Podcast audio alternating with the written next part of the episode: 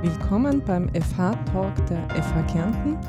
Äh, mein Name ist Gloria Bodaro und ich bin heute die Moderatorin und gemeinsam äh, haben wir heute zu Gast äh, Daria, jetzt hilf mir, Strelnikova.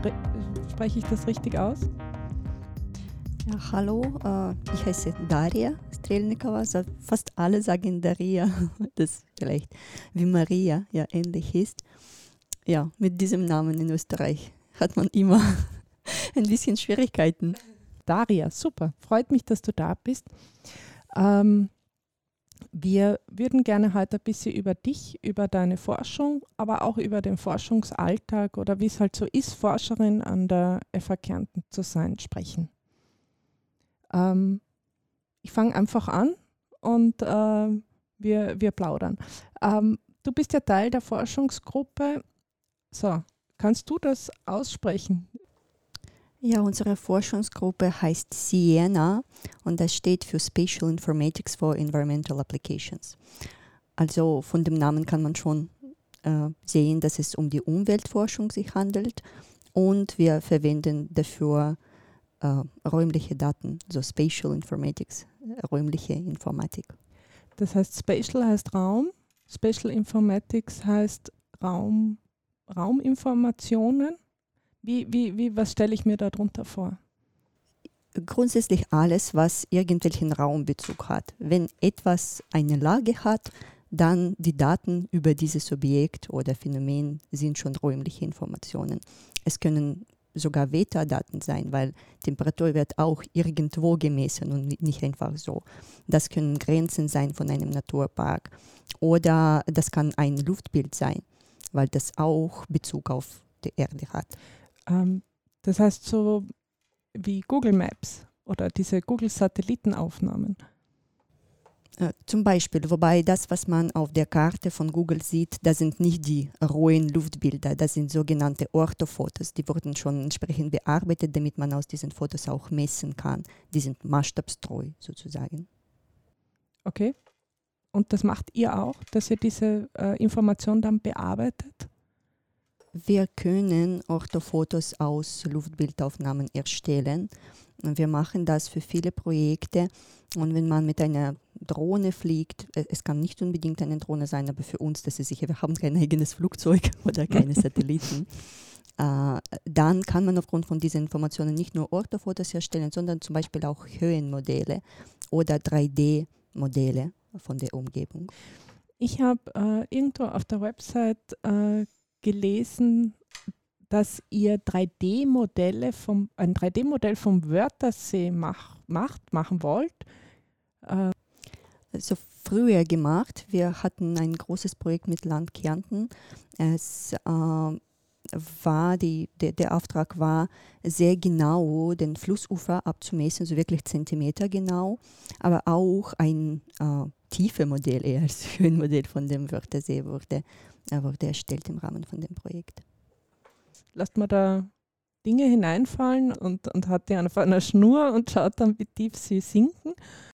Also genau mit Wörthersee kann ich nicht besonders viel erzählen, weil das nicht mein Projekt war. Wir haben äh, mehrere Forscher in der äh, Forschungsgruppe. Äh, aber da lässt man nichts fallen. ja, da äh, verwendet man äh, sehr oft optische Methoden. Das heißt, äh, wir müssen, aber das Wasser muss sicher klar sein, ja, damit man äh, aufgrund von, von der Aufnahme etwas berechnen konnte. Okay. Was sind dann deine Projekte? Ich habe gelesen, irgendwas mit, aber auch mit, mit Fluss und, und äh, Fischen, oder? Äh, ja, genau, das, das war einer der Projekte. der Auftraggeber war Verbund. Und wir haben versucht, aufgrund, oder nicht nur versucht, aber auch erfolgreich gemacht, aufgrund von Drohnenaufnahmen äh, Flussverhältnisse, also die, die Strömungsverhältnisse in einem Fluss äh, zu erfassen. Äh, das heißt, man fliegt mit der Drohne über einen Fluss und äh, man schaut, wie sich das Wasser bewegt. Uh, dafür braucht man irgendwelche Tracer im Wasser. So etwas muss sich bewegen. Wenn nichts im Wasser zu sehen ist, dann sieht man auch keine Bewegung. Aber uh, wenn es irgendwelche Tracer natürlich im Wasser vorhanden sind, uh, Stücke oder Blätter. Mhm. Oder wenn man etwas hinzufügt, wir haben dafür äh, bunte Maischips verwendet, so welche man auch essen kann. Fische haben sich sehr gefreut. äh, dann äh, kann man sehen, wie schnell und in welche Richtungen sich diese Objekte bewegen und auf, äh, aus diesem Grund kann man auch diese Strömung bestimmen. Das erinnert mich an ein Forschungsprojekt irgendwann einmal, ich, ich habe es nur dunkel, wo sie äh, Meeresströmungen äh, sichtbar machen wollten und kleine, äh, kleine Entchen, kleine Badeentchen in, ins Meer geworfen haben und die sind dann irgendwo wieder rausgekommen ja, das, das ist vielleicht nicht so ganz umweltfreundlich. ja, die, die Maischips haben den Vorteil, dass, dass sie essbar sind, auch für Menschen, nicht nur für die Tiere.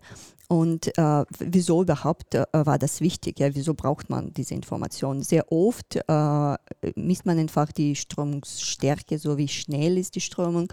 Und dann kann man aus, äh, auf dieser Grundlage äh, Durchfluss berechnen. Das ist sehr wichtig, wenn man zum Beispiel mit Hochwasseranalysen anfängt.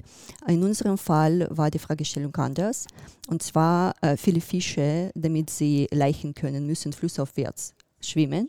Und wenn es Wasserkraftwerk gibt, äh, dann haben sie Pech gehabt. Deswegen gibt es äh, fast in allen Wasserkraftwerken mittlerweile solche Fischleiter, also Fischaufstiegshilfen. Und ein Fisch kann durch diesen Weg nach oben schwimmen, obwohl es ein Hindernis gibt. Und äh, damit sie schwimmen können, müssen sie auch finden, wo das Ding liegt. Ja. Äh, und es gibt viele Faktoren, welche beeinflussen die Möglichkeit äh, des Fisches, diese Fischaufstiegshilfe zu entdecken. Und einer Faktor, so vermutlich, äh, war die Strömungsstärke. Äh, weil äh, Fische haben Instinkt, heißt Reotaxis, sie stellen sich gegen die Strömung. Und wenn die Strömung stark genug ist, dann werden sie dann finden, dass sie in diese Richtung schwimmen sollen. Das war aber, mm, das mussten wir sehen, ja, ob das überhaupt funktioniert. Äh, und die Idee war zu sehen, was sind die Strömungsverhältnisse in der Nähe von dieser Fischaufstiegshilfe und ob Fische die wirklich finden können. Das, das heißt, ähm, ich habe diese, diese Bilder gesehen, wo die Strömung sehr stark natürlich geht in diese Richtung. Äh, also ihr, ihr, ihr, stellt das dann grafisch dar. Es ist jetzt leider so, dass man im Podcast das nicht sehen kann. Ja. Aber äh, man sieht dann Bilder, wo dort, wo große Strömung ist, eine andere Farbe ist, wie dort, wo, wo wenig Strömung ist. Äh, ja, zum Beispiel, äh, das, das wäre eine Möglichkeit der Darstellung. So, die Visualisierung, die kartenbasierte Visualisierung äh, ist auch ein Teil unserer Aufgaben, äh, da viele Informationen werden nicht verständlich, bis man sie sieht. Ja. Und äh, ja, sicher, die Hauptströmung im Fluss ist stärker als aus der Fischaufstiegshilfe. die Frage ist aber nicht nur die Stärke, sondern zum Beispiel der Winkel. Uh, weil uh, wenn uh, die Strömung aus der Fischaufstiegshilfe unter rechtem Winkel in die Hauptströmung kommt, dann haben die Fische vermutlich, ja, das, das ist in der Literatur so, weniger Chancen, diese Strömung zu finden, als wenn der Winkel 45 Grad zum Beispiel wäre. Das heißt, das heißt ähm, es muss quasi die Strömung so designt werden wie, wie, wie eine Autobahnabfahrt. Also man kann auch nicht einfach Full Stop und dann nach rechts abbiegen, sondern es muss auch so schön aus der Hauptströmung ähm, sich hinaus äh, hinausweisen. Ja, genau, genau. Und das, das war auch äh, so die, die Aufgabe zu sehen, unter welchem Winkel stehen die Strömungen zueinander, wie weit in die Hauptströmung kommt die Strömung aus der Fischaufstiegshilfe. Man kann sagen, okay, je stärker ist die Strömung aus der Fischaufstiegshilfe, desto besser es ist, dann alle Fische werden den Weg finden. Und das Problem ist, sie finden den Weg und können weiter nicht schwimmen, weil die Strömung zu stark ist deswegen, äh, das ist immer ein, ein Balance ja, zwischen, zwischen der Stärke, dem Winkel, der Richtung und da, da muss man äh, genau äh, messen können und das geht nicht so optimal mit den gewöhnlichen Geräten, welche für die Strömungsmessung verwendet werden. Das ist eine untypische Aufgabestellung. Da springt es dann ihr ein. Sehr cool. Was äh, ich habe in dem, du hast ja ganz äh, cool Sachen mitgebracht, die wir uns anschauen können und da habe ich was gesehen über Wein. Ähm, ich weiß auch nicht dein Projekt, aber das heißt, ähm, wie, wie ich habe das Gefühl, das ist total breit, das Anwendungsfeld. Von Fischen über Wein, über ähm, den ganzen See äh, kartografieren. Ähm, was, was, was ist noch alles in diesem Portfolio? Ja, genau, die, die Aufgabestellungen sind sehr vielfältig wie die räumlichen Daten selbst. Eigentlich alles, was, was Koordinate hat, kann zu unserem Aufgabenbereich gehören und deswegen, das kann sicher ein Wein sein. Äh, grundsätzlicher menschlicher Körper ist auch ein Koordinatensystem in sich. Man kann innerhalb von dem Körper etwas, also wenn man operiert, ja, man muss sich irgendwie bewegen. Deshalb, das könnte auch als äh, passende Aufgabestellung für Geoinformatik gesehen werden, wobei wir uns damit nicht beschäftigen. Äh, ja, Wein, das war ein Projekt von einem Kollegen und die Aufgabe war, ähm, mit Hilfe von Drohnenaufnahmen 3D-Modellen von äh, Wein, so von, von Pflanzen, äh, zu erstellen, auch die einzelnen Beeren dort automatisch zu erkennen und zu berechnen, wie viel Volumen sie haben. Ah, damit man weiß, wie viel Ernte man erwarten kann, zum Beispiel. Ja, ja, genau. Genau, zum Beispiel für, für, für diese Zwecke. Äh, es gibt sicher sehr viele ähm, Anwendungen von, von solchen Abbildungen. Man kann zum Beispiel aufgrund von bestimmten Analysen kranke Pflanzen von den gesunden unterscheiden. Aber genau in diesem Projekt äh, war die Aufgabe äh, zu versuchen, die Ernte vorherzusagen. Jetzt sagst du immer, Drohnen, Drohnen, Drohnen. Das heißt, Drohnen spielen eine große Rolle für euch. Ähm, immer wenn ich eine Drohne sehe, denke ich mir, ich, ich will sie abschießen, aber besser nicht. Kann ich davon ausgehen, wenn ich eine Drohne sehe, das ist eine wissenschaftliche Drohne oder ist das der Nachbar, der mich ausspioniert? Es gibt äh, sicher nicht weniger wissenschaftliche Drohnen bzw. kommerziell verwendete Drohnen, wo die Drohnenpiloten sich sehr gut auskennen mit den äh, rechtlichen Grundlagen, mit Sicherheitsmaßnahmen. Sicher nicht jede Drohne ist eine Gefahr, wobei man kann sicher nicht äh, einfach so sagen, welche Drohne das genau jetzt ist. Äh, die Kollegen äh, sagen, dass sehr oft Menschen zu ihnen kommen, als sie mit der Drohne irgendwo unterwegs sind und fragen, was machen sie da? Und wenn man erklärt, das ist ein wissenschaftlicher Einsatz, dann ähm, haben Menschen keine Probleme damit. Es gibt wirklich sehr spannende Drohnenanwendungen, zum Beispiel Reiki-Suche mit Hilfe von Thermalaufnahmen äh, sucht man Rehkitze auf der Wiese, bevor man äh, mit schweren Geräten dorthin fährt und so kann man diese Tiere retten. Ja, das, das ist ganz furchtbar. Ähm, für alle, die das vielleicht nicht wissen, in, in, in hohen Wiesen äh, lassen ähm, Rehe ihre, ihre Babys äh, zurück und äh, die verstecken sich und ihr Überlebensinstinkt ist, dass sie sich nicht bewegen bei Gefahr, dass sie sich möglichst klein machen und nicht bewegen. Und wenn dann gemäht wird, dann fährt der, die, der Traktor über diese Rehkitze drüber. Ist ganz furchtbar. Ähm, wer, wer nimmt das alles in Anspruch, diese Rehkitz-Rettungsdrohne? es, es gibt eigentlich viele Interessierte und das, das kann ein Bauer sein, äh, ist überhaupt, äh, muss nicht vom Land irgendwo vorgeschrieben sein. Das ist, äh, ich weiß nicht, ob das irgendwie gesetzlich geregelt ist. Ich glaube nicht. Auf jeden Fall, es, man kann kaum einen Menschen finden, der gerne Reiki umbringen würde. Deshalb es wird mehr und mehr von solchen Ansätzen. Und vor allem, das ist auch nicht schwer. Es muss keine extrem komplizierte Drohne sein und es geht äh, schnell und einfach. Das, das kann man überall machen. Aber es muss schon eine Drohne sein mit irgendwelchen speziellen Sensoren. Also ich kann meine äh, 50-Euro-Drohne, die ich äh, gekauft habe äh, beim Mediamarkt, äh, schon einsetzen, aber die ist nicht so gut, oder? Weil die hat nur, die kann nur sehen. Was können eure Drohnen?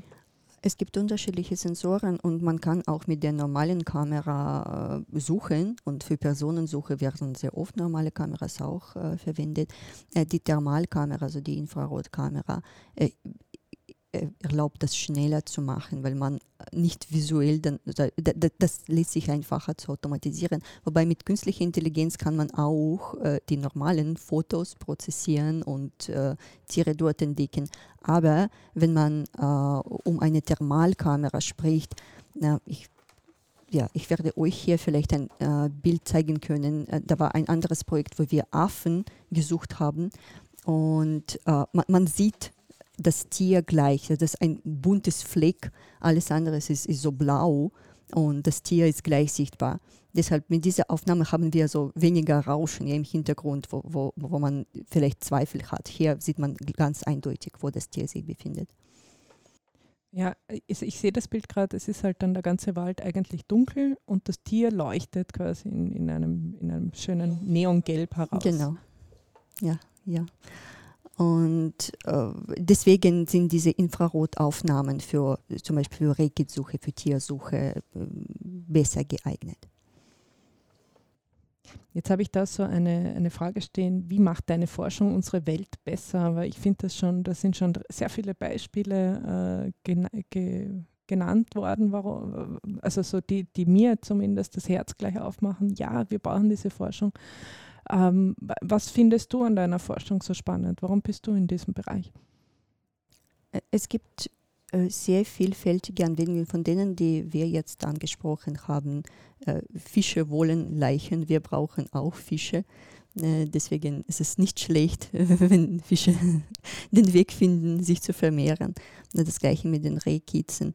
Aber auch, wenn man etwas, was schon vorhanden ist, effizienter macht, zum Beispiel in der Landwirtschaft, wenn man schnell ähm, herausfinden kann, auch mit der Hilfe von Drohnenaufnahmen, wo sind die kranken Pflanzen und sie rechtzeitig entfernen, dann hat man mehr Ernte und weniger Aufwand. Äh, oder man kann die äh, Dünger zum Beispiel wirklich ganz gezielt einbringen. Äh, also man wird weniger brauchen, wenn man nicht die, die Pflanzen, die keinen Bedarf haben, auch düngt. Deswegen, das, ist in, also die Steigerung der Effizienz ist, ist auch sehr wichtig, das bedeutet, dass wir Ressourcen sparen können, wir Zeit sparen können.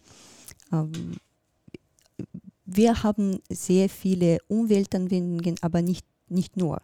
Also mein Schwerpunkt liegt bei der Risikobewertung bei den Drohnenmissionen. Und hier, mir ist es wichtig, dass die Drohnen nicht vom Himmel auf die Menschen fallen. Ja, dass man wirklich äh, versteht, wo man fliegt, äh, was sind die Gefahren in diesem Gebiet. Dass man rechtlich keine Probleme bekommt, ist, ist eine Sache. Aber noch wichtiger ist es, dass man niemanden verletzt äh, und, oder keine Daten sammelt, die, die man nicht sammeln darf. Äh, das ist dann das Thema Datenschutz, oder? Das ist jetzt wieder der Grund, warum ich die Drohne über mir abschießen möchte, weil ich denke, die, die spioniert mich aus. Äh, ja, äh, Grundsätzlich alle Drohnen, die eine Kamera haben, unabhängig vom Gewicht, müssen registriert werden. Und äh, äh, äh, man, man, kann schon äh, feststellen, wem die Drohne gehört und, und was damit gemacht wird. Bei, bei allen Drohnen äh, muss eine Nummer stehen, ja, welche sagt, welche Drohne das ist, von, von welchem Mensch. Äh, und ich glaube, viele Menschen die wollen einfach Spaß haben mit den Drohnen, ja, wie die Hobbypiloten. Die wollen auch niemanden ausspionieren. Sie wollen einfach fliegen. Das ist so wie, wie äh, ein, ein, kleines Auto für, für einen Jungen, ja, der, der mitspielt. Das gleiche ist mit diesen Drohnen. Aber die Menschen verstehen leider nicht immer, was das bedeutet. Das, das kann Nachbarn stören oder jemanden stören.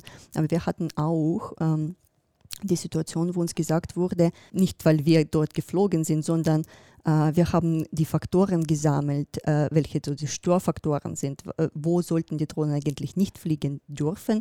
Und uns wurde gesagt, auf einer Alm, wo es Kühe gibt, dürften die kleinen Drohnen, die wie Bremsen klingen, nicht fliegen, weil Kühe haben viel Angst. Einfach, wenn sie hören, okay, da sind Bremsen und sie beginnen wild zu laufen davon. Und sie denken nicht, wohin sie laufen. Und das wird dann wirklich gefährlich für die Tiere, aber auch für die Menschen, die in der Nähe sein können. Deswegen gibt es auch viele Einschränkungen äh, für Drohnenverwendung aus Sicht des Naturschutzes. Äh, zum Beispiel, wenn die Vögel brüten. Dort darf man nicht fliegen äh, zu diesem Zeitpunkt.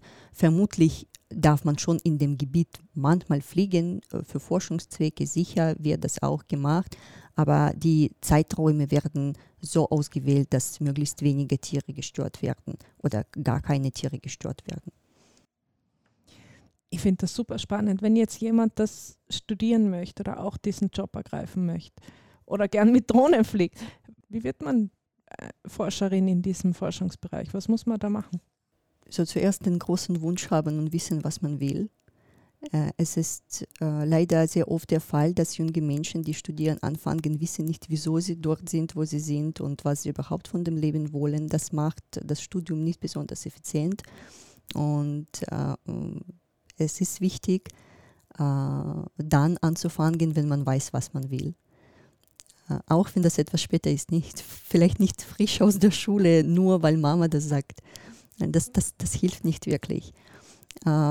Äh, und wie in jedem Bereich, äh, das Wichtigste ist, dass, dass man sich bemüht. Ja, man, wir haben ein Geoinformatikstudium äh, an der Fachhochschule, Uni Salzburg, Uni Wien bieten äh, Studien, also Richtungen. Und man muss nicht nur sehen, so ich bin wirklich mehr mit Geoinformatik im Sinne Programmieren tätig. Es gibt aber Remote Sensing, ja, wo man die Daten analysiert. Ja, und es gibt dafür Programme, die das schon können. Ja, man muss da nicht unbedingt etwas auch programmieren, wenn man das nicht will. Ja, zum Beispiel, äh, viele sagen, okay, das würde mich interessieren, aber ich möchte nicht programmieren, das, das ist viel zu langweilig. Und das ist überhaupt keine Voraussetzung. Das ist gut, aber grundsätzlich Programmieren ist überall gut derzeit. Ja, ein Biologe, wenn er programmieren kann oder sie programmieren kann, äh, ist, ist auch vielleicht besser unterwegs in dem eigenen Gebiet als, als ohne diese Kenntnisse. Aber man kann auch sehr erfolgreich sein und viele tolle Projekte, spannende Projekte haben, ohne äh, zu programmieren im Bereich Geoinformation. Äh, ja. Ähm, das heißt, man kann programmieren, man muss aber nicht. Forschung bedeutet ja auch oft, dass man in einem Team arbeitet und das halt, wenn, wenn man selber nicht so gern programmiert, äh, macht das halt wer anderer. Das heißt, ähm, ich versuche gerade mir, mir vorzustellen für einen 18-Jährigen, der noch nicht weiß, was, was auf ihn zukommt, ähm, kann kann jemand, der gern draußen ist und der sich um die äh, Natur sorgt und der helfen möchte, eben Rehkitze zu retten und so weiter, ist das dann ein Studium für ihn und, und ein Karriereweg? Das ist sicher ein möglicher Weg. Äh, wir, wir, haben jetzt äh, also in einem der Projekte ähm, machen wir uns Gedanken über alle Wissensbereiche, welche für Drohnenpiloten oder generell für Drohnenexperten wichtig sind. Und äh, Drohne fliegen ist nur ein Teilbereich. Ist wirklich nicht, äh, ist wichtig, sehr wichtig, aber ist nicht das Einzige und sicher nicht ausreichend. Äh, sehr oft äh, geht es darum, wie man qualitative Daten erfasst. Man muss sich schon mit den Sensoren auskennen. Oder es geht darum, wie man diese Daten dann sinnvoll bearbeitet oder wie man diese Daten wiederverwendet für andere äh, Einsätze oder wie man mehrere äh, Missionen so synergetisch durchführt. Wie kann man äh, zum Beispiel eine Drohne fliegt, äh, Rehkitze zu suchen und gleichzeitig sammelt Wetterdaten oder sowas. So, es gibt wirklich sehr viele äh, Nuancen in, dieser, in diesem Gebiet, in diesem Bereich. Deswegen äh, wenn man glaubt, okay, ich werde Drohne fliegen und, und, das wird mein Beruf sein, das kann sein, aber äh, derzeit in Österreich gibt es relativ wenige Firmen, welche Personen brauchen, die nur fliegen können und sonst nichts anderes. Es ist noch ziemlich ähm, neue, neue Felder, also die, die Tätigkeitsbereiche. Und hier, wenn man ein bisschen vielfältiger ist, hat man mehr Chancen vielfältig ist eher ein tolles Sprichwort. Das, so, so erscheint mir das ganze Feld. Sehr vielfältig von ähm, wirklich in der Natur draußen sein und Daten sammeln bis hin zu äh, ähm, Programmieren, aber auch Projektmanagement und, und so. Mir, mir scheint so, es geht auch darum, so einen Blick äh, zu bekommen oder, oder auch in den, in den Fragestellungen, so wie hängen Dinge zusammen, oder? Äh, ja, wenn man wirklich äh, forschen möchte, und es wird nicht weniger Arbeit sein für Forscherinnen und Forscher, äh, auch mit Drohnenanwendungen. Dann äh, wichtig ist es, dass man wirklich ernstes Interesse hat, etwas Neues herauszufinden und die Wahrheit herauszufinden.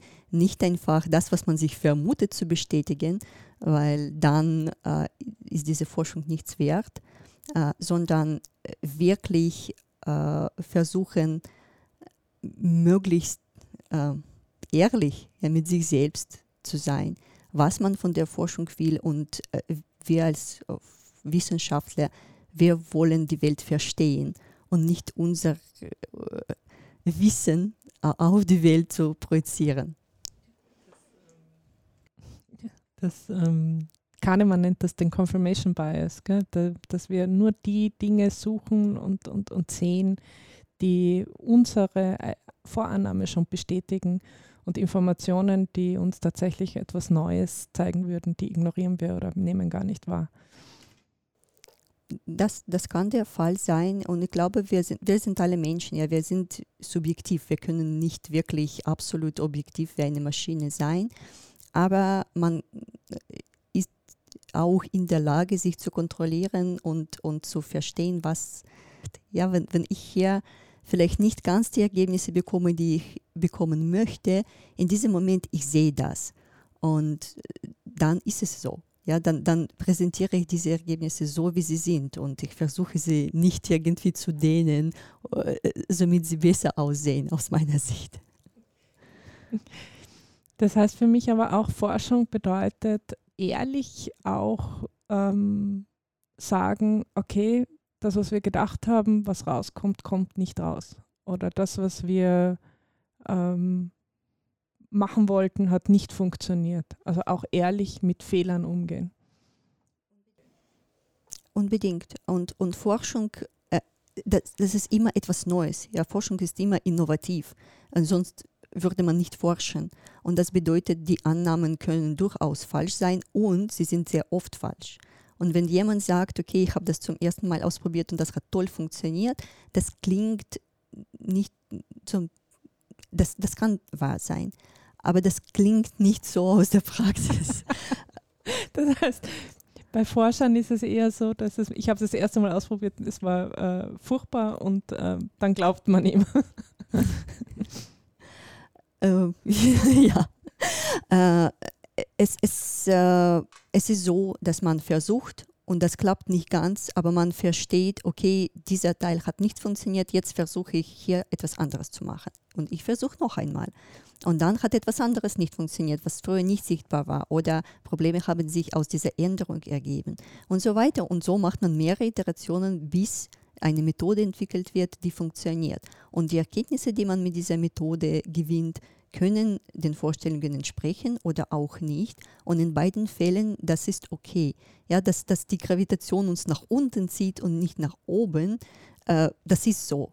Und auch wenn, wenn, ich dann vielleicht äh, andere Idee hätte, und ich könnte vielleicht 20 wissenschaftliche Artikel darüber publizieren. In, und es gibt genug Journals, die das publizieren würden, wenn man äh, zahlt. Äh, das, das würde die Wahrheit nicht ändern. Äh, deshalb es ist es ist wichtig, immer zu merken, wir versuchen unsere Welt zu verstehen als Forscherinnen, als Forscher und äh, nicht äh, der Welt zu sagen, wie sie funktionieren soll. Sehr cool. Jetzt mache ich noch ein bisschen Werbung in deiner Sache, nämlich ich habe gesehen, du hast einen Buchbeitrag ähm, veröffentlicht äh, in einer europäischen Buchreihe, wo es um Earth Observations geht. Da ich zeige dir, ich kann ja diese Sachen nicht aussprechen, ich zeige dir, was ich da gefunden habe. Äh, ja, genau. Das ist, äh, es geht um äh, Flussmonitoring mit Hilfe von äh, Drohnenaufnahmen. Es ist ein anderes, also nicht ein Teil des Projektes, äh, äh, welches mit den Fischen zu tun hat. wir waren oder wir sind in engen Kontakt mit einer internationalen Gesellschaft von Wissenschaftlern, die sich mit um Umweltmonitoring mit Hilfe von Drohnen beschäftigen in unterschiedlichen Bereichen. Das ist Flussmonitoring, das ist Boden, das ist Wald, also Vegetation generell. Äh, und ich war die stellvertretende Leiterin der Forschungsgruppe, die sich mit den Flüssen beschäftigte. Wir waren aus 36 Ländern ein, ein großes Team, haben über mehrere Jahre zusammengearbeitet und am Ende von diesem großen Projekt äh, haben wir unsere Ergebnisse in einem Buch publiziert. Ich so mit, mit meinen Kollegen aus Italien und Großbritannien. Wir haben ein Kapitel äh, über Flussmonitoring geschrieben. Ich bin auch Co-Autorin in einem anderen Kapitel.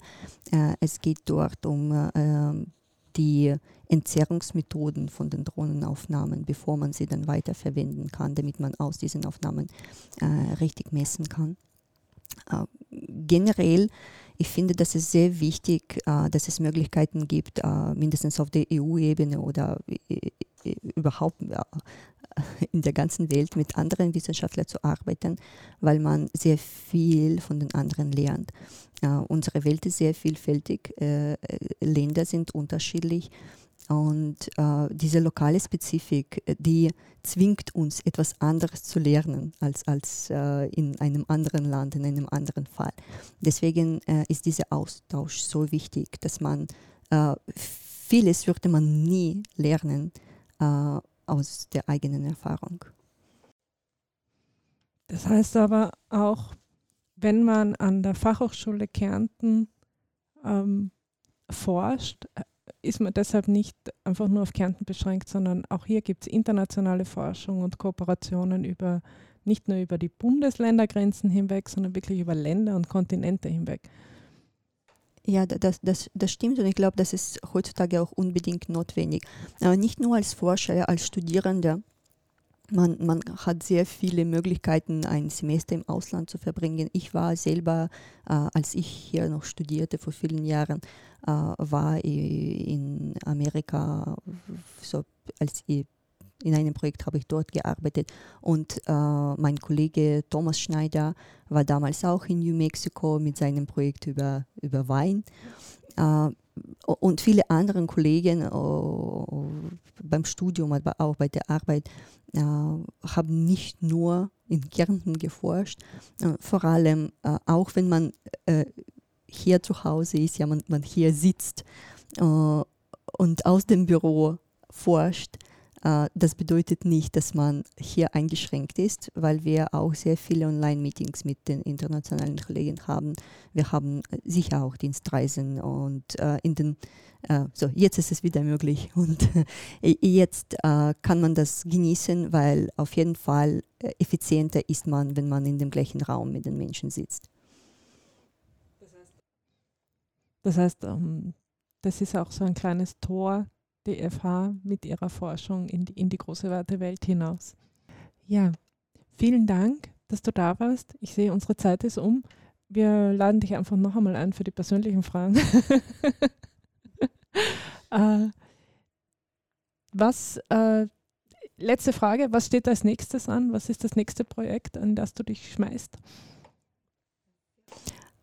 Wir haben schon äh, eine so Vor- Studie durchgeführt. Letztes Jahr am Wörthersee äh, haben wir versucht, aufgrund von äh, Videoaufnahmen die Boote zu erkennen, automatisch und zu zählen, zu klassifizieren. Das wird ein großes Projekt nächstes Jahr sein, wo wir versuchen werden, auf dem Wörthersee. Aber die Methodologie, die wir äh, jetzt entwickeln werden, wird eigentlich überall funktionieren, nicht nur dort. Jetzt starten wir bei, beim Wörthersee. Es geht um, um diese automatische Erkennung, Klassifizierung und äh, ähm, Zählung von, von den Booten. Und ich beschäftige mich äh, viel mit äh, Datenintegration für Drohnenrisikobewertung. Äh, das heißt, äh, wenn ich wissen will, welche Einschränkungen hier gelten für meine Drohne, auf welche Daten kann ich mich verlassen. Also äh, es gibt keine Verkehrsschilder für die Drohnen.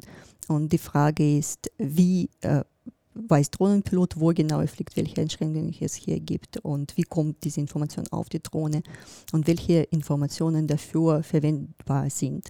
So das ist etwas, womit ich mich viel beschäftige und weiter beschäftigen werde.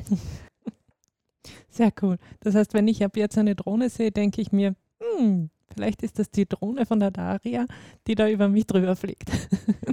Ja, ich, selber fliege keine Drohne. Das, das, das macht unser Kollege Ulf. Aber du wertest dann die Daten aus.